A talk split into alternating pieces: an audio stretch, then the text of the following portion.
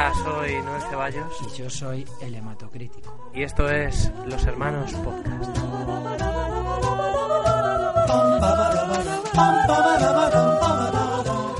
Hola Internet, bienvenida a un programa más de Los Hermanos Podcast en nuestra rutina habitual de programas. Sin, Sí.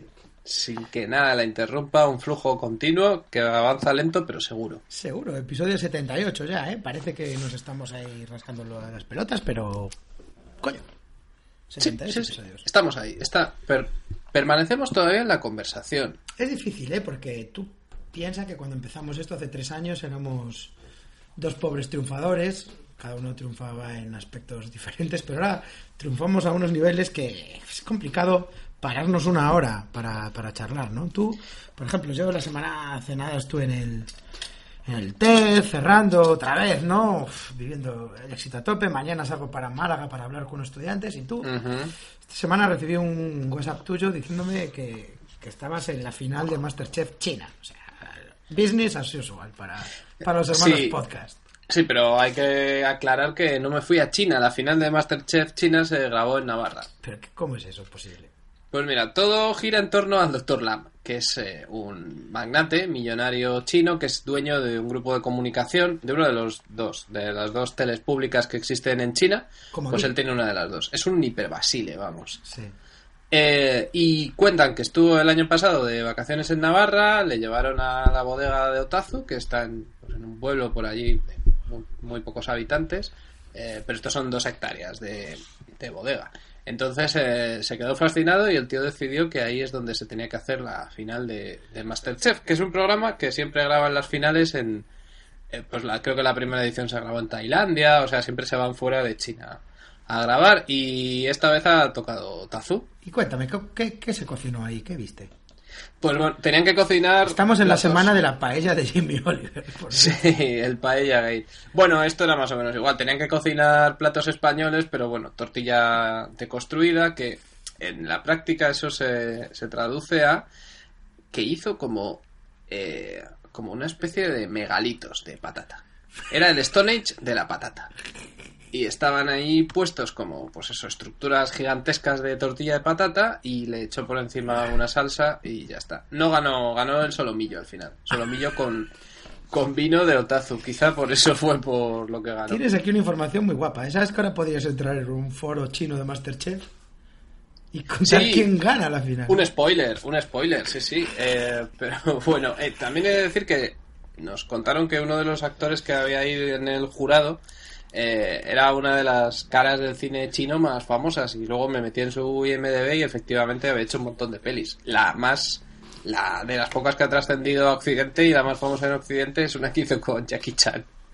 Y ahí lo tenías en Navarra. Y ahí, y ahí estaba, sí, un tío que ha podido conocer y que ha podido tocar a, a Jackie Chan, que es uno de mis ídolos, pues es lo más, quizás lo más cerca que vaya a estar nunca. ¿Y cómo? Aunque quién sabe si Jackie Chan rodará el año que viene una película en Navarra. No, eso es muy posible, ¿eh? Por cierto, este episodio está patrocinado por Navarra. Navarra. sí, La visita, comunidad- visita Pamplona. la comunidad autónoma eh, por excelencia. Escucha, ¿y, y cómo, cómo vivió el doctor Lang el, el españolismo? Mira, te voy a contar una cosa que quizá es la clave de- del Dr. Lam y de todo, de todo el universo que lo rodea, que es que cuando compró el formato... Por cierto, ¿por qué es doctor? Eh, en económicas, eh, por la creo que es por la Universidad de Lincoln, sí, sí. Sí, sí, sí, es economía y empresas. El tío controla, controla de O sea, es doctor y se hace llamar doctor, el doctor Lang. Eh, totalmente. Y la gente cuando pide un brindis se lo pide por el doctor Lam. O sea, todo el rato hay que llamarle, hay que tratarle de doctor. Los, los que vinieron a tocar flamenco en la fiesta de por la noche eh, le dedicaban todas las canciones al doctor y el tío como que se estaba tomando, yo creo que era un colacao porque era una taza. Y alzaba su taza de colacao. y- ¿Cuántos años Bueno, pero que tiene el doctor Lang? El doctor Lam tiene 79 años. 79 años. Es, eh, es una mezcla entre Miyazaki y Felipe González. Mezcla perfecta entre los dos. Bueno, pero lo, lo esencial de esto es que cuando compró el formato a los ingleses, eh, digamos que es como McDonald's, ¿no? Es parte de la franquicia, pero hay pequeñas diferencias. Y la diferencia de Masterchef chino es que la televisión china no puede sacar lo que ellos llaman comportamientos eh, reprobables. Y, por ejemplo, las críticas no constructivas lo son. Entonces, el formato de tenemos a tres miembros del jurado que te van a destrozar el plato que has hecho, que es lo que se lleva en España, por ejemplo, Sí. pues ahí es imposible. Entonces, todo el rato, eh, el jurado les tiene que decir que muy bien, aunque lo hayan hecho mal. Y, y hay que darles palmaditas en la espalda. Y entonces sustituyen eso, el, el mal rollo, la tensión que se puede generar en otros Masterchef por bromas. Entonces están todo el rato haciendo el tonto. Porque eso es el espectáculo chino. Yo, por ejemplo, probé una sopa que había hecho una de las finalistas y, claro, entendí que a veces las, las críticas negativas o no constructivas vienen bien. O sea, a veces vienen bien, porque esa sopa buena no estaba. Lo que pasa es que, claro, si todo el mundo le ha dicho que lo hace muy bien, pues la tía se empeñó en cocinar la sopa para que todos probáramos esa maravilla. Es un poco como maravilla- Masterchef maravilla Junior. no era. Claro, es bueno, no, es un poco como como si a León come gamba le hubieran dicho los del jurado Bueno. que, que plato más original. No está mal, no está mal. Claro, original, por lo menos. Eh, pero yo creo que, el Doctor Lau se fue con un muy buen recuerdo de Madrid porque, bueno, eh, la última noche eh, quiso hacer una fiesta especial España. Entonces trajeron, como ya he dicho antes, un grupo de, baila, de bailadoras de flamenco, unos tíos con una guitarra y yo creo que el único torero de toda la zona norte de España consiguieron localizarlo y en principio era para hacerle una demostración, pero el doctor eh, se vino arriba, le cogió la chaqueta y se hizo él mismo unos pases de torero Muy con bien, una con- gracia con idea. especial, sí, sí. Con idea, digo, o sea, tenía ahí estilo. Tenía, bueno, eh, estamos hablando de un hombre que le cuesta caminar, o sea que, bueno, pues él movía, movía un poco la capa y claro, tenía ahí a un montón de gente de su equipo gritando ¡Ole! Y entonces se vino arriba y estuvo mucho tiempo, vamos, paró la fiesta en seco para hacerse media hora de pases de torero. Y, a ver, teniendo en cuenta su edad, pues yo creo que sí, yo creo que se defendió. Jolín, toreros, ¿eh? Me está... ¿Te acuerdas El cuando... mundo del toro, como le llaman ellos. El mundo del toro. Me estoy acordando de este año, ¿no? Que, que nos tocamos bastante las narices. Hemos sacado muy pocos podcasts, ¿no? Estamos ahora en octubre, hemos hecho apenas tres, cuatro y, y esos tres, dos eran de, de Fran Rivera, tío. ¿Te acuerdas de, de aquel blog? El, el blog de Hola, las cosas mías, sí, sí. Sí, ¿eh? Joder, la verdad es que está, estaba, estaba bien el blog aquel, ¿eh? Estaba bien. Nos reímos mucho y la verdad es que fueron bastante escuchados, ¿no? Por lo que vi la última vez que entré en Evox. Que Sí, podemos claro. decir que uno de nuestros grandes éxitos es el Fran Rivera. Eh, estaba pensando, a ver, eh, te voy a explicar un poco el guion que tenemos para hoy. Vamos a hablar un poco de Masterchef, de Top Chef, la comparación, las conexiones de la televisión occidental con la televisión asiática, la influencia de, de pero yo creo que podríamos ir a ver, a ver si tenía algo nuevo ahí, Fran, ¿no? Sí.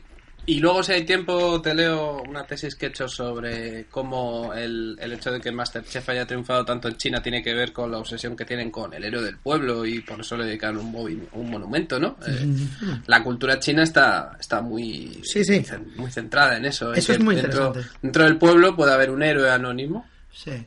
Si quieres, luego pasamos a eso. Pero lo- también hay héroes. Me lo vas a contar. Mira, eso me lo vas a co- eso que acabas de decir me lo vas a contar, Sí. Pero antes vamos a, a ver el artículo tarjeta de visita de Fran Rivera. Vale. Fran Rivera no es un héroe anónimo, es, es un héroe del pueblo, porque él se considera, como pone en su bio de- del blog de Hola, un hombre que vive entre Triana y Ronda y que lo que mejor se le da es ser esposo, padre y amigo, con lo cual, man of the people, Sí. pero, eh, pero también está un poco por encima, tiene un perfil muy alto y por eso se permite el lujo de dar consejos Sí. que son siempre muy bien recibidos. Y vamos a ver uno de sus posts, yo creo que más emblemáticos de eh, su faceta de Fran Rivera, Bueno, colega. tarjeta de visita eh, nos lleva al 11 de julio del 2016, está empezando el verano. Y Fran Rivera empieza así. Es ley de vida que siempre que conocemos a alguien hagamos un prejuicio. Un juicio previo. Que no es lo mismo que prejuzgar a alguien. Eso no está bien y normalmente nos equivocaremos. Vamos a parar aquí, porque es exactamente lo mismo. Vamos a parar porque es uno de los primeros párrafos para abrir un blog más acojonantes que he leído en mi vida. Es ley de vida que siempre que conocemos a alguien hagamos un prejuicio, que no es lo mismo que prejuzgar. Creo, creo que la clave está en cómo escribe prejuicio, porque le pone una diéresis que lo separa. O sea, yo creo que es eso. No es lo mismo un prejuicio que un prejuicio. O sea, un prejuicio Para Fran. un juicio o sea, pre con un guion juicio, se refiere a que va antes del juicio, que es exactamente lo que significa prejuicio. O sea, por alguna razón se Sí, cree pero- que prejuicio es una palabra completamente diferente a juicio. Claro, claro, pero luego detrás lo explica, o sea, justo debajo lo explica, dice, pero en el prejuicio tiene mucha culpa cómo vestimos. Puede A ser ver. que los prejuicios sean simplemente del vestir. A ver, me estás diciendo que Fran Rivera no cree en los prejuicios, pero que se ha Sí. inventado una palabra nueva que se llama Prejuicio. juicio, y es una palabra que trata de juzgar a alguien antes de conocerlo. Eh, que juzgar a alguien antes de conocerlo por O sea- cómo, por su apariencia exterior, por cómo viste. Podríamos decir. O sea, los prejuicios pueden ser por muchas razones, pero aquí, eh, en el prejuicio, Sí. solamente es por cómo viste, por cómo es físicamente. O sea que Fran Rivera está en contra de los prejuicios, tanto es así que los descarta completamente, Sí, pero hay un hueco ahora que él necesita y lo cubre con prejuicios. con el prejuicio. Muy bien. Eso no significa que por nuestra forma de vestir se pueda averiguar si eres buena gente o no. ¿Qué? Pensar Pero, que se puede averiguar entonces, si eres buena o mala persona por la forma de vestir es un grave error. pero acaba de desmontar todo, Su puta todo el castillo que había construido para defender su pensamiento, lo desmonta la siguiente frase. Esto es como si a mitad de, de- del libro de la razón pura, Kant, al final dije, y lo que estoy diciendo ahora es una mierda toda. Pero acabo. No, no, no, eso, que dijera una frase que desmonte todo, la mitad del libro. Se puede tirar perfectamente a la basura. A ver, cierto es que algunas de las tribus urbanas, estamos un tío que vive en el 2016 sin duda, exigen a sus componentes un tipo de actuación ante la vida que queda muy lejos de hacer el bien, ¿eh? Punks y mods, va por vosotros. Dejad de infestar nuestras calles. Rockabilis. En estos casos, no solo nuestra forma de vestir marcará de cara al exterior quiénes somos, sino que se puede aplicar ese famoso dicho, dime con quién vas y te diré quién eres. Vale, ese famoso dicho es un prejuicio en toda regla, aunque él lo niegue. Es un prejuicio. Es un prejuicio. continúa. Bueno, vale, Atento por nuestra... a esta frase que vamos ahora. Vamos allá. Por nuestra forma de vestir se puede vislumbrar muchos aspectos de tu personalidad. Incluso a qué religión le entregas tu fe. Vamos con esto. A ver, una, A ver. una tía con un burka. Bueno, Sí. correcto. Ah, Fran, aquí no estás diciendo ninguna tontería. Un sacerdote, digamos, una monja. ¿no? Sí, Bien, correcto, bien. correcto. Eh, Un, un polo rosa. un rabino. Un rabino, un rabino también. Pero un polo rosa. Ahí Fran quizá tenga Polo unas rosa. dotes para adivinar su religión que nosotros no tenemos. Pero a lo mejor un polo rosa es ver. significa misa diaria. Pero eh, eh, lo que tú dices es que este es un auténtico Dr. Jekyll y Mr. Hyde de, de texto, ¿no? Porque eh, Sí. se está todo el rato contradiciendo a sí mismo. Por un lado dice que no se puede ver si eres mala o buena persona, pero por otro que hasta que qué religión procesas.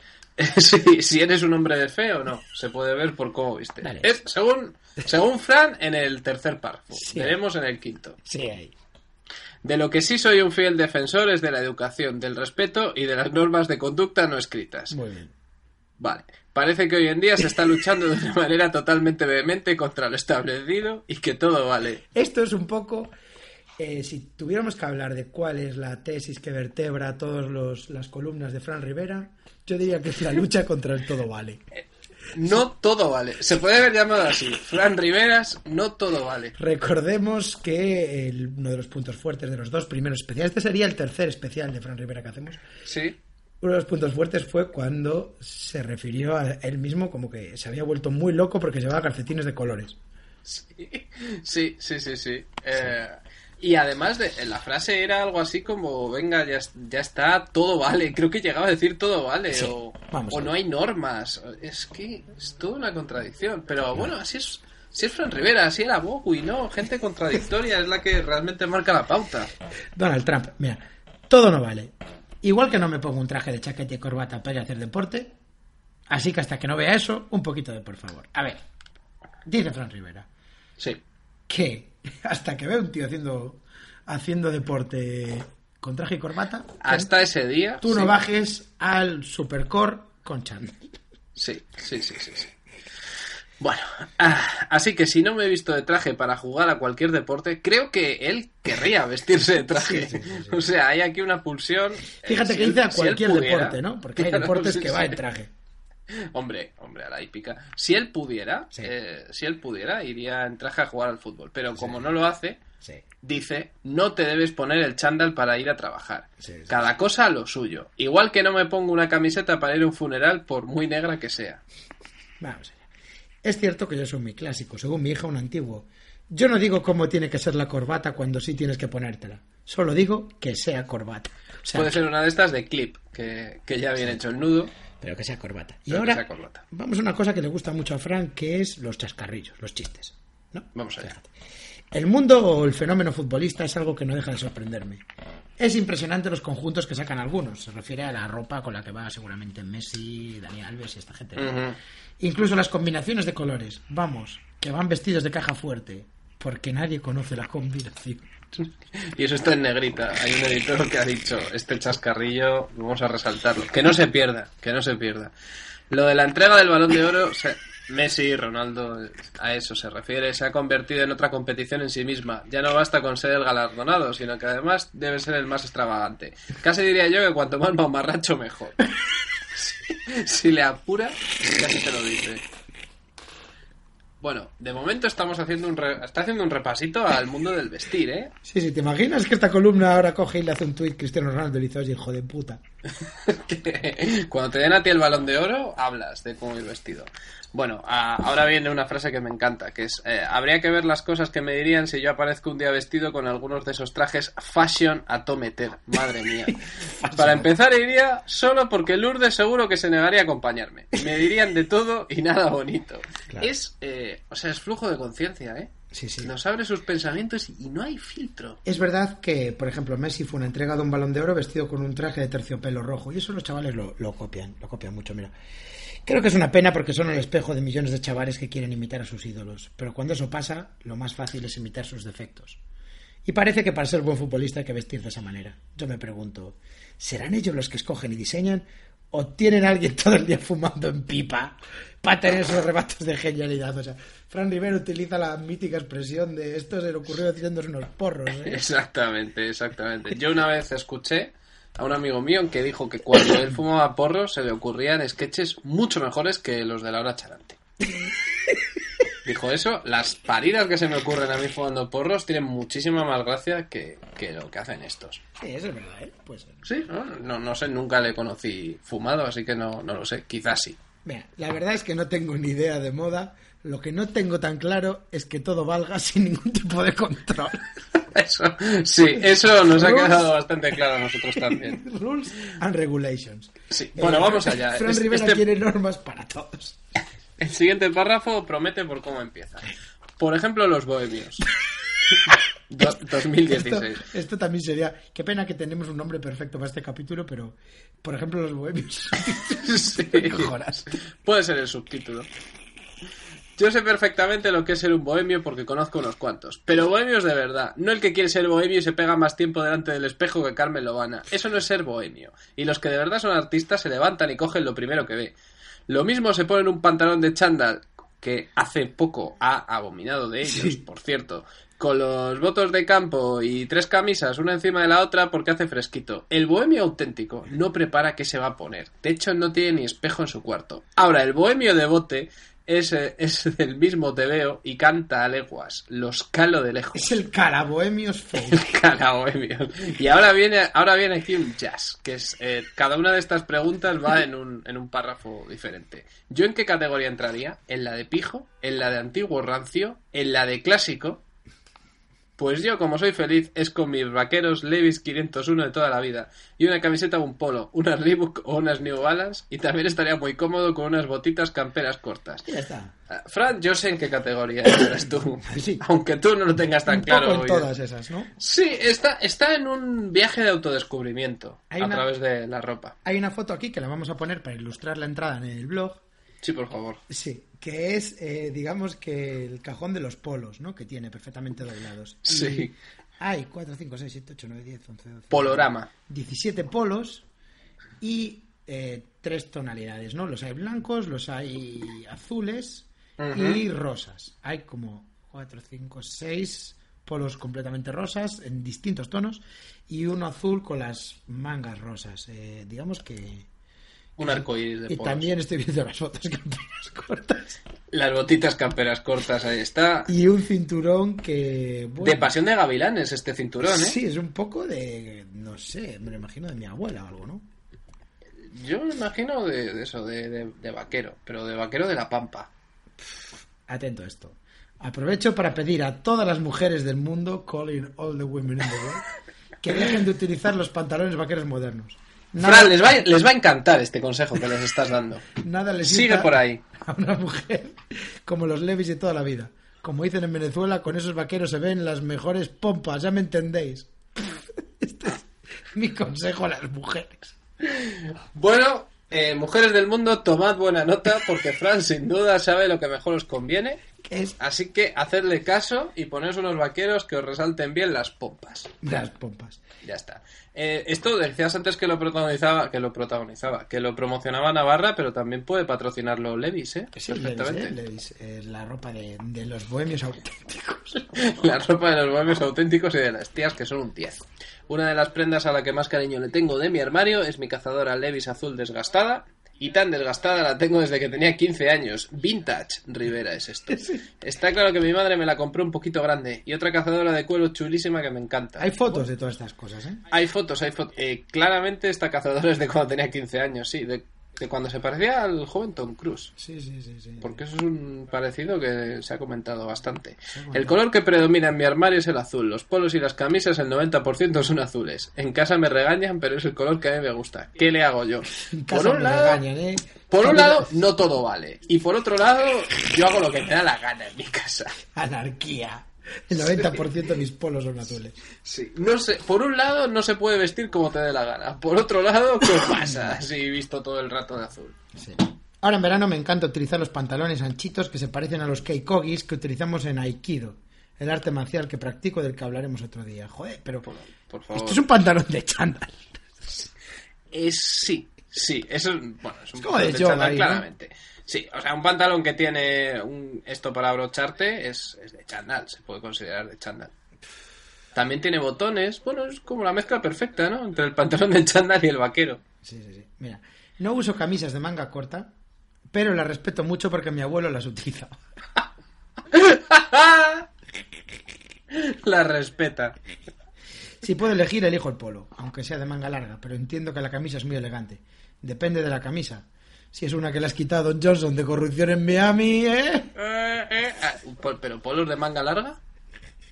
No, hay polos de manga. Polo, por definición, Sí. es de manga corta. Hombre, el polo de manga larga es el típico de rugby, ¿no? Sí, sí, pero, eh, pero Fran Rivera lleva polos de rugby. No, no, no. O sea, pero no es lo mismo. Dice camisas de manga corta, que son nada.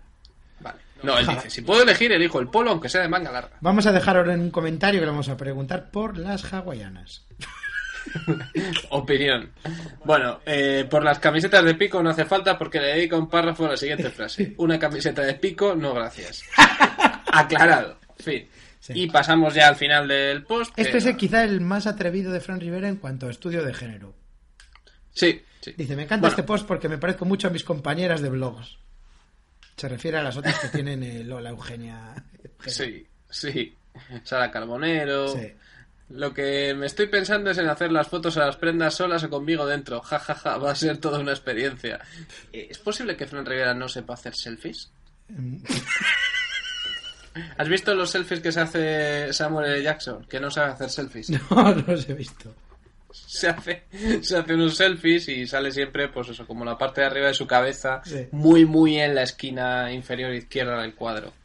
Pues es posible que Fran Rivera esté en esa misma Mira, tesitura. el final de este, el último párrafo le puede interesar a nuestros fans, ¿eh? No quiero dejar de decir que leo todos los comentarios, aunque admito que soy un desastre para contestarlo. Gracias. Si tenéis interés por algún tema especial de que os gustaría que hiciera un post, no dudéis en decírmelo. Bueno, pues Bueno, haciendo así con los dedos, vamos allá, vamos a nació escribir. podcast. Sí, sí, sí. Bueno, eh, no todo vale en el vestir, pero ¿qué hay de la sociedad? Espera, eh, que estoy mirando, mirando los comentarios. Este post me ha encantado, hagamos un llamamiento, la gente debe ir en condiciones. Empezando por esa nueva clase política. ¡Oh! Bueno, es que igual ahí era donde iba Fran Rivera desde el principio, ¿eh? Mira, mira. El segundo comentario. Querido Francisco, gracias por hacernos reflexionar. Es inútil esa transformación veloz de los hombres que se tiñen cabellos, usan estampados de flores, los ves con collares y pulseras. Mira, de, repente pasa las mayúsculas y dice, el verdadero vestido es la mirada, la sonrisa, la educación, la gentileza, respetar a los ancianos, ser coherente y siempre la misma persona, sí, la misma cuando no tienes un euro que cuando la vida te sonríe. Todo eso en mayúsculas, ¿eh? Jolines. Estimado Francisco, le dice. Estimado Francisco. Bueno, Aquí- hay gente que está resolviendo su duda. Dice, por supuesto que eres un clásico barra elegante. Aquí metiendo cizaña uno, ¿eh? ¿Qué te parece que el otro día tu amigo Enrique Ponce toreó en smoking, eh? ¡Oh! Pues a lo mejor iba todo por eso, lo de yo no voy de traje y corbata se para picó. hacer determinadas cosas. Y se, picó, ¿eh? Sí, sí, sí. Sí, muchas veces escribe en clave, eso nos hemos dado cuenta. Mira, el último comentario es, por favor, nárranos con detalle en una de tus entradas cómo vives y lo que pasa por tu cabeza en cada uno de los momentos de la lidia de uno de tus toros. Gracias. Mira, uno le Pero dice, hola, cuéntanos con detalle cómo vives, lo hace siempre. Mira, hola Fran, he leído la mayoría de tus posts. Yo te veo, respecto a lo que preguntas, te veo clásico renovado, no anticuado. Eres más Máximo Dutti que Zaraman, le dice. es muy Máximo Dutti, Fran Rivera. ¿eh? mayor piropo que le han dedicado nunca a Fran Eres- Rivera. yo diría que es incluso el máximo Dutti. Es una cosa. Bueno, Bueno, buenos maestros, yo creo que no eres ningún antiguo como dice tu hija, sino clásico. Y hoy en día es digno de admirar, porque según tus gustos, y no cambiar a pesar de todo, lo dicho, admirable. Este comentario no tiene sentido. mira, estoy viendo, vamos a leer otro, ¿no? Diferente, pero en la entrada del blog, en la foto de Compás en la sangre, parece un fotograma de narcos. Hay un tío como dándole ahí. Sí, es verdad. sustancia rara.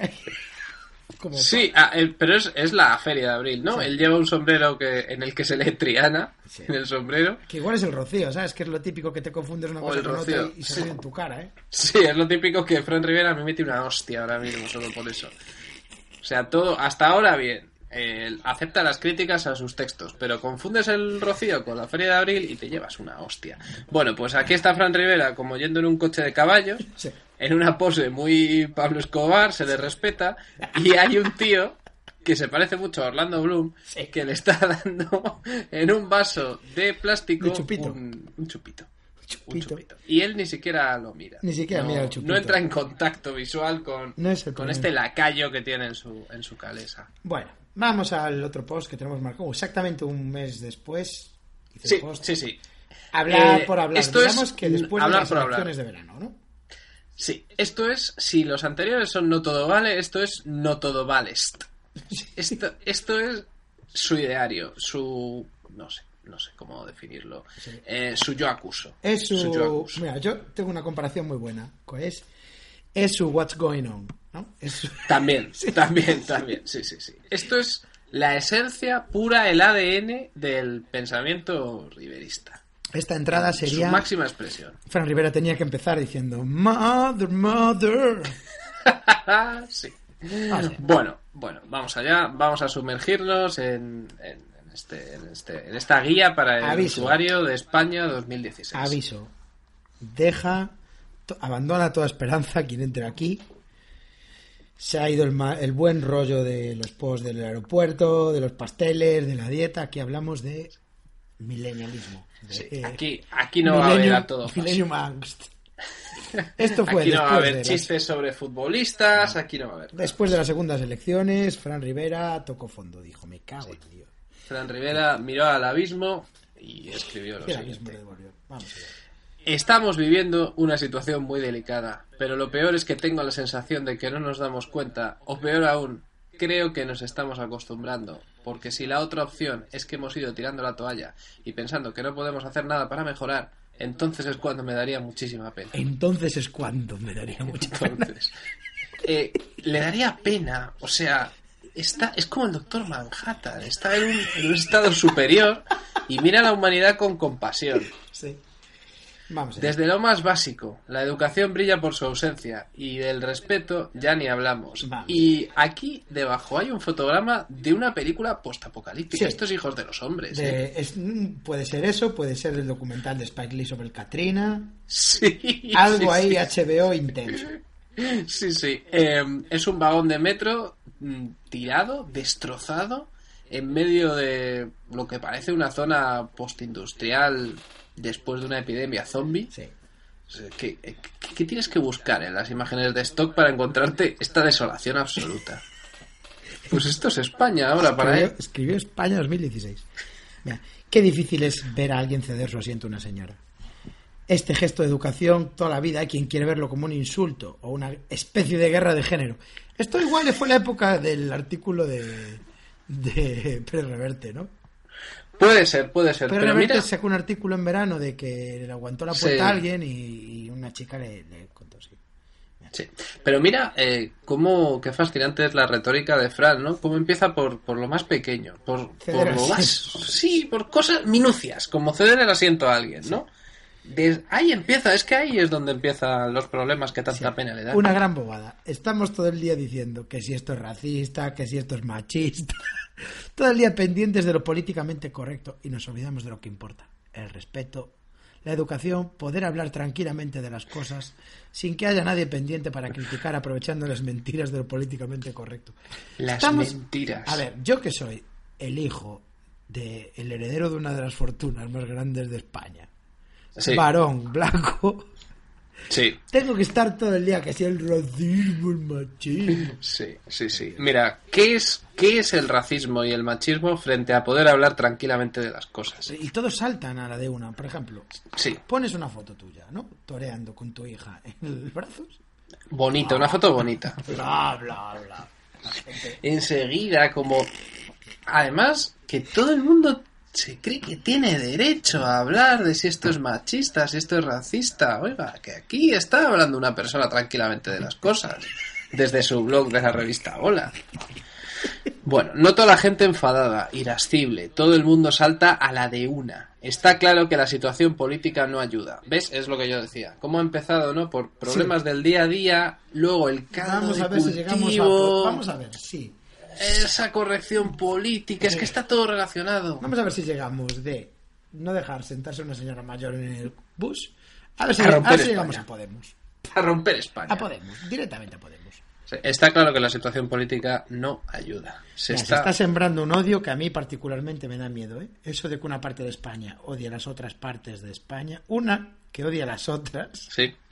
Y viceversa. Vamos a analizar esto. Vamos, yo, yo creo que no hace falta analizar bonus, nada. bonus si consigues analizarla sin decir Cataluña. Yo no hace falta analizar nada y, y, como, y como él dice, no puede traer nada bueno a la larga Que una parte de España odia a las, a las otras partes de España. que De España, partes de España. España muy unida. Se está sembrando un odio que me da mucho miedo. Bueno, esto nuestros políticos no dejan de no dejan dormir en paz los recuerdos de la guerra civil, ¿eh? que duerman en paz. Tanta memoria histórica. Es que no piensan en la herida que están abriendo. No ¿Por piensan qué no en duermen en paz Tío, la gente que tiene sus familiares enterrados en algún lado? Pues sí, pero mira, tú tienes tus, tus familiares en una cuneta y quieres saber dónde están. Pero tío, no piensas en, en el daño que estás haciendo a los demás por, por tu cabezonería. Lo peor es que hay gente que hablan de la guerra y no habían ni nacido. Sí, sí, vamos ahora mismo al párrafo más de Fran Riverest, de todos los párrafos, ¿eh? Sí, sí, sí, sí. Bueno, bueno, lee, lee esto, lee esto seguido hasta el final, aquí no se puede interrumpir. Vamos allá. Con todo esto se está consiguiendo que renazca la derecha más radical y la izquierda más radical. Todo lo radical es malo, sobre todo si hablamos de política. Lo único radical que no es malo es ser un radical queriendo a los tuyos y en comer jamón de bellota. Así que no hablarme más de ideologías y habladme de gestión. Amancio Ortega, presidente. Yo creo que con esto cerramos el podcast ya, qué, ¿eh? montaña, qué montaña rusa. Qué montaña rusa. Bueno, vamos Lo único por- que no es malo es ser radical queriendo... Yo quiero a los míos radical. Vamos por. Soy el Otegui de. Vamos, vamos por. Eh, a ver, con todo esto, o sea, con hablar tanto de la guerra civil y dar el coñazo, se está consiguiendo que resurja la derecha más radical y la izquierda más radical. Y todo lo radical es malo. Vale. Pero hay dos excepciones, que es querer a los tuyos y comer jamón de bellota. Y no habrá más, por ejemplo, se puede ser, digamos, eh, un filántropo radical, ¿no? O sea, yo quiero ayudar a tope a todo el mundo. Eso es, bueno eso. Porque consideras que todo el mundo son los tuyos. En querer sí se puede ser radical. Y en comer jamón ser- de bellota. ¿Se puede ser radical de hacer deporte? No, claro, porque eso No, es un poco... no, no, no, no, no, no. Y luego dice, habladme, no habladme de ideologías y habladme de gestión. Amancio Ortega, presidente. ¿Qué tendrá que ver Amancio Ortega con la ideología, macho? ¿Qué No, nada, no, es que es un gestor. Él quiere gestores. Él quiere gestores. Gestores, gente que no tiene absoluta a ideológico. O sea, Amancio Está- Ortega eh, no tiene nada que ver. exactamente, o sea, eh, quizá algunos pueden decir que es, pues, digamos que su ideología es el capitalismo salvaje, ¿no? No, Por ejemplo. no.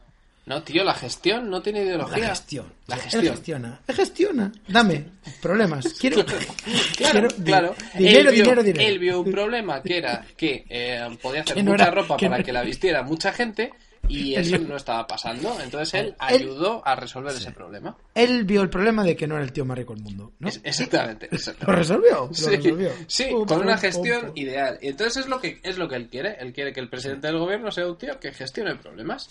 Ya, ya, ya.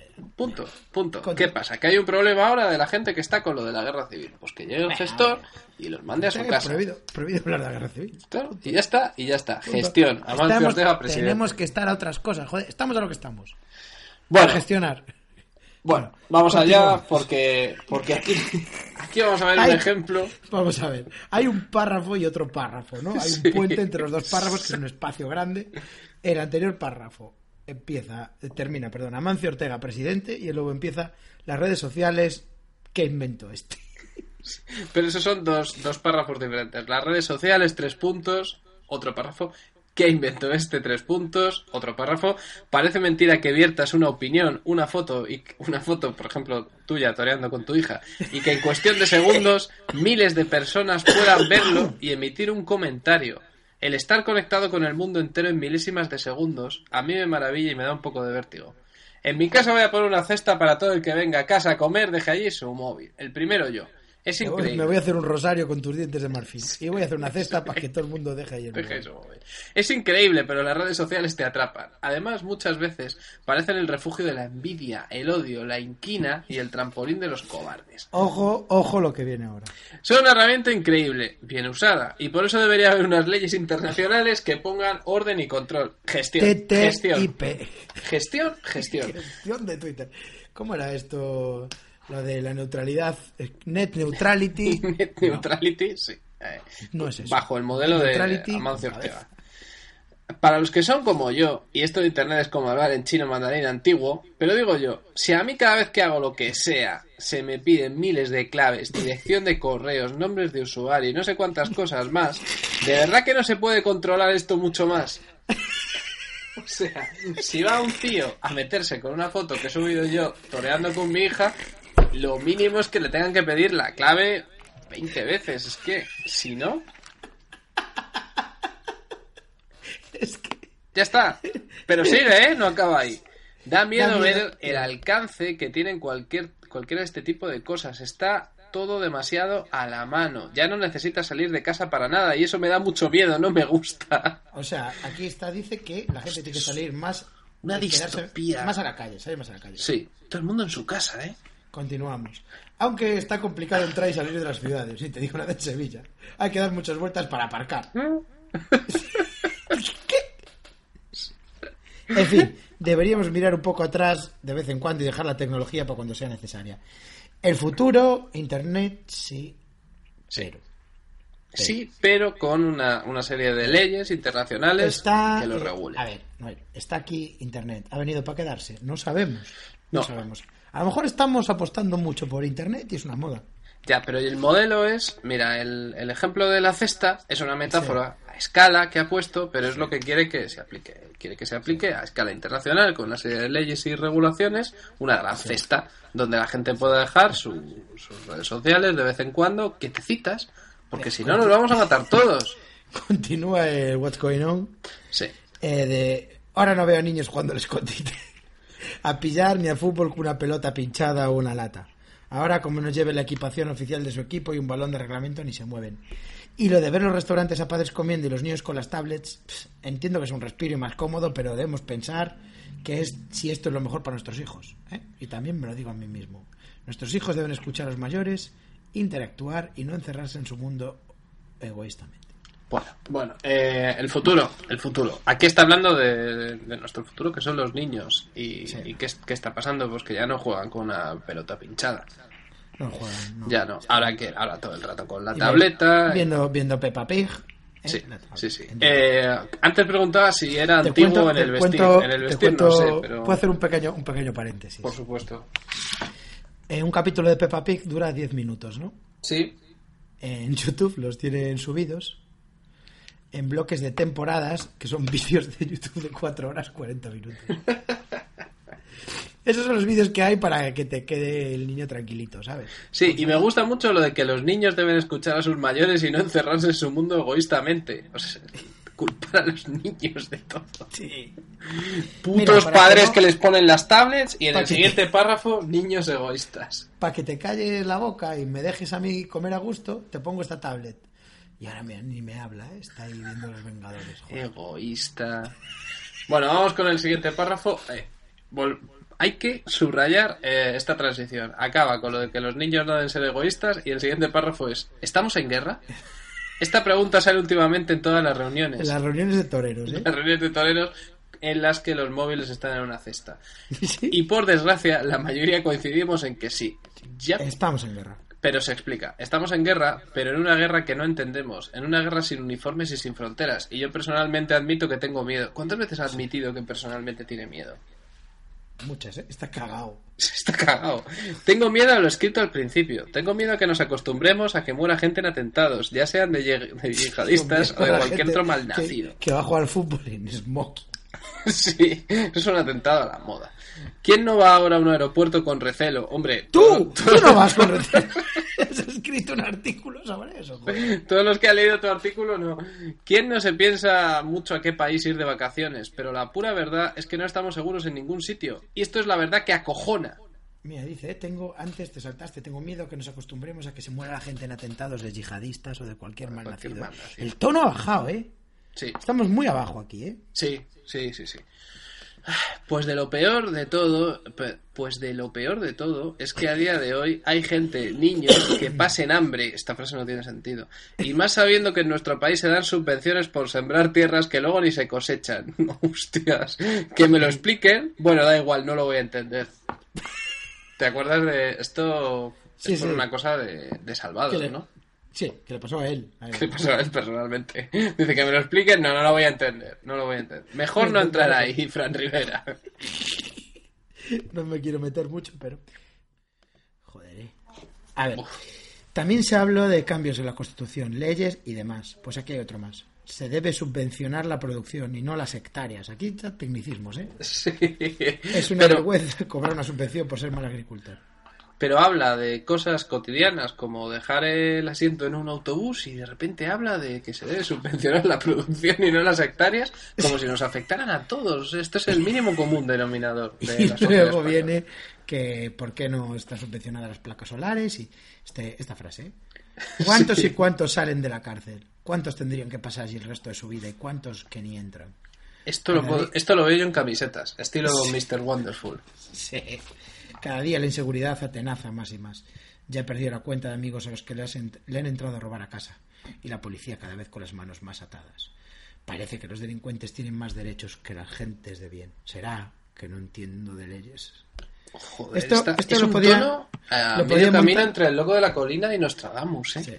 Eh, le voy a pedir a Lucía que al final del capítulo ponga Godspeed You Black Emperor Sí. de banda sonora porque sí, sí, sí. el mundo se está aniquilando. Continúa, por favor. El mundo se está aniquilando entre las catástrofes naturales, las guerras, cada vez hay más gente mala capaz de hacer daño, cada día más enfermedades, incluso están volviendo enfermedades que creíamos erradicadas. Miras el telediario y te quita el sueño. Estas letras desde luego están escritas un día en que ves todo negro, porque además el escuchar no, pero eso aquí no va a pasar. Esta afirmación, si cabe, me da más miedo que todo lo anterior, siempre puede ir a peor. Pero al mismo tiempo también se puede ir a mejor. ¡Vamos! Y lo mejor de nosotros son nuestros hijos. Sácanos los de aquí, putos egoístas. Es en ellos en los que debemos volcar todos los valores e ilusiones para que hagan de este mundo un lugar mejor. Y acaba con un epílogo que a mí, a mí me emociona. Prometo escribir un post donde ponga las cosas buenas, que las hay. Pero hoy toca tomar un poco de conciencia y empezar ese camino para mejorar, coma, ser mejores. Muy bonito. Increíble, increíble. Su obra maestra, ¿eh? Su obra Quizá- maestra, su Bueno, obra más ambiciosa. A ti te gusta, eso te iba a decir, a ti te gustan las obras más oscuras, más profundas, ¿no? Es, es efectivamente el What's Going On, lo que yo te dije. Pero la ambición, ¿eh? Todos los palos que ha tocado, desde las hectáreas producidas hasta hasta cederle el asiento a una señora en un coche, los niños, las pelotas pinchadas, el terrorismo internacional. Eh, las críticas totalmente, los comentarios, ¿eh? Totalmente Los de acuerdo. Da mucho miedo la normalidad con la que vemos refugiados, muertos, atentados. Sí, la guerra Y civil, la parte de España que quiere Y separarse. los jóvenes jugando a Pokémon, ¿eh? Sí, es todo, un comentario. todo, ha entrado aquí. Bueno, vamos a ver los, los Mira, ¿eh? un, comentarios. crit- un crítico dice, o sea, una, un comentario exactamente dice, yo no he tenido más remedio que inventarme un mundo superficial hippie a mi alrededor y al de mis hijos con sentido común. Y como dijo Voltaire, todos los días hay que inyectarse de fantasía para no morir de realidad. Pero esto es la película de Vigo Mortensen, la de Capitán Fantastic. Es un tío que se inventa un mundo hippie para sus hijos. Pues míralo. Va, va literalmente de eso la película. O sea, molaría que escribiera Vigo Mortensen. sí, que que a Vigo Mortensen y dijera, mira, mi última película, Fran, te va a encantar. Va de esto. Joder, en muchos comentarios hablan de, de pillar Pokémon, ¿eh? Sí, sí, sí. Un abrazote gigante para ti y tus hermosas mujeres. Le dedica eh, Verónica. A ti y tus mujeres, las Y que... tus mujeres, ¿eh? Eso es, es- Así es Verónica. Madre mía. Bueno, eh, mira, bravo Fran. Mira. Bravo Fran, te sigo habitualmente y me encanta cómo escribes y sobre lo que escribes. Pero es que hoy me has dejado alucinar. Hoy sí, hoy sí. Hoy, o sea, normalmente de 10. Hoy, matrícula de honor. Y uno dice, hola Fran, dame tu número de teléfono para que mi marido te llame. El pobre creía que era una especie en extinción cuando habla de lo mismo que tú has escrito. El alegría es de Fran. De su marido. Bueno, eh, esto ha sido Los Hermanos Podcast, episodio 78. Somos Ujú. Hematocrítico y Noel Ceballos. Nuestra, nuestra productora es Cafeinómana, editora y de todo. Sí, La queremos eh, mucho, Cafeinómana. artesana de sonido. artesana de sonido. Sí. Y estamos en Twitter, LH Podcast, estamos en Facebook como Los Hermanos Podcast. Y esto es Godspeed, You Black Emperor y Death Flag Blues. Adiós. The government is corrupt. And we're on so many drugs with the radio on and the curtains drawn.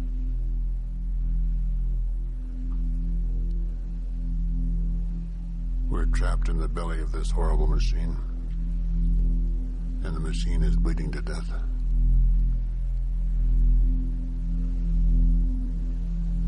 The sun has fallen down. And the billboards are all leering and the flags are all dead at the top of their poles. It went like this. The buildings toppled in on themselves. Mothers clutching babies picked through the rubble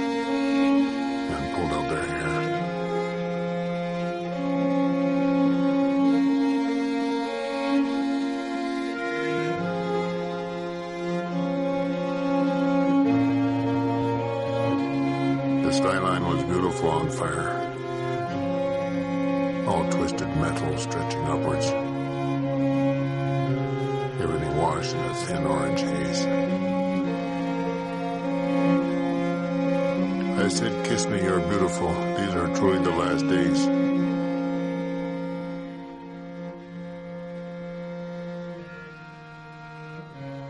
You grabbed my hand, and we fell into it like a daydream or a fever.